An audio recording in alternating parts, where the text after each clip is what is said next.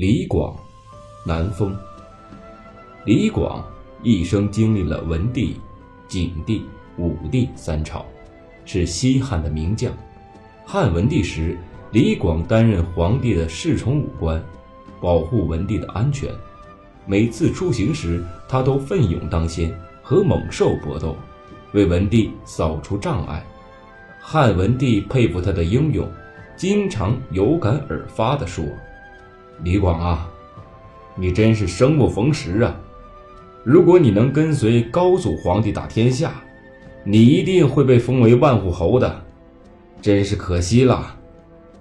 汉景帝继位后，李广官至上古太守、上郡太守等职，在与北方匈奴的抗争中屡战奇功，后升为将军，却一直没有被封侯。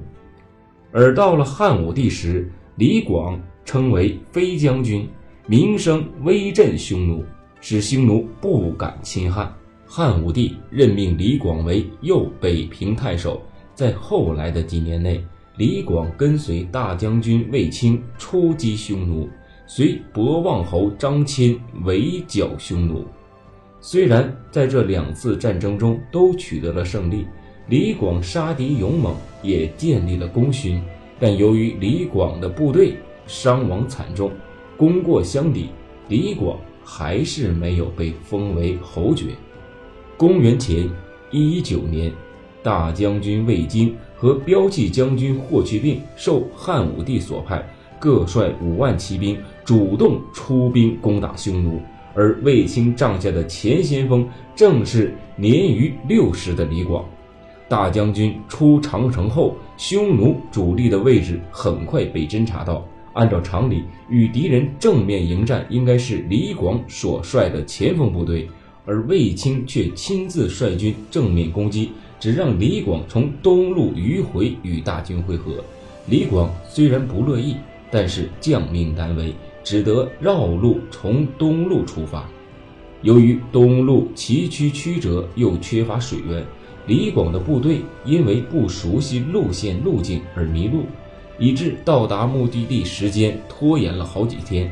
而到达时，魏京已经把匈奴打败了。李广因为身为先锋，但名不副实而满腔怨气，所以并没有向魏京禀告迷路的情况，更没有解释延误会合的原因。魏京派人以延误军机由。李广带领几个副将前去问讯，以便向汉武帝报告。卫青派去的人是气焰嚣张，对待李广他们仿佛像对待罪犯一样。